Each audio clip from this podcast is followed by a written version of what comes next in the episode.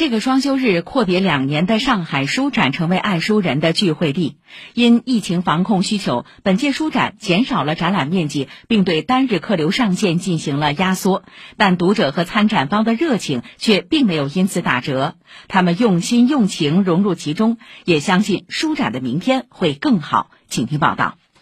这是超乎我们想象的。书展第二天，中央大厅的主舞台上，新书发布会、读者见面会、讲座接连上演。大厅内，中国出版集团已是第十四届整建制参展，携手旗下二十三家出版单位，三千多种近六万册精品好书前来。驻上海办事处办公室副主任崔俊友坦言，今年参展不易，但他们加班加点筹备，坚持精中选精。我们集团的出版社基本上都是在北京，在外地办展的不容易，参展的不容易，观展的票。平台上一放，半个小时就没了。那么都非常珍惜这次的我上海书展这个机会。整体我们是五到六万册图书的一个参展量。现在的最热的话题就是元宇宙。本来是我们是想在去年的上海书展上来更多的呈现，因为延期到今年了，那么反而我们的这个类的书出版的更多了。小陈同学一家都是上海书展的常客。今年书展回归的消息发布后，一家三口马上抢到周六的参观票，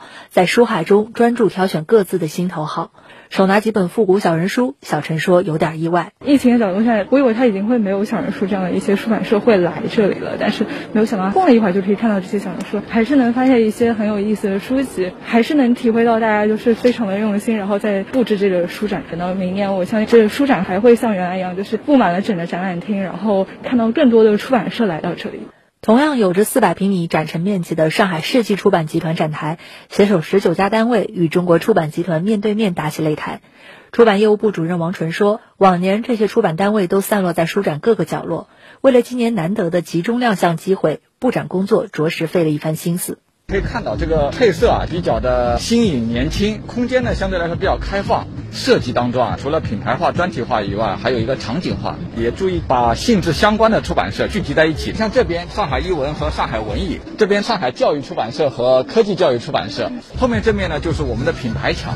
施明顾女士逛展不到十五分钟，就在业务熟练的工作人员指引下找到两本目标书籍，优惠力度也让她喜出望外。好像就是一个念想，一个情怀，就觉得还是要来一下。尤其《繁花》这个版本，因为我其实一直想买这个版本，然后定价也不贵，然后它又打六五折，就觉得就是还挺不错的。因为参展规模和客流限制，今年的书展主场少了往年的熙熙攘攘，但读者观众反映，观展体验反而更好了。而王纯说，包括他们集团在内的各出版方，今年更加积极的跨界破圈，打造场内场外、线上线下互动的书展，要让更多场外读者观众也不留遗憾。天猫的本店之外，另外在抖音啊各方面都有很多的平台开展各种各样的活动，都和书展呢我们有密切的互动和关联。还有几大品牌书店、古籍书店、艺术书房、沪港三联书店、外文书店，所以呢有兴趣的读者完全可以上网或者来到我们的实体书店和新型的阅读空间，也有非常好的折扣的力度。另外呢，这些书店也策划了一些阅读推广的活动，读者我想一定是收获满满。以上由记者汪宁报道。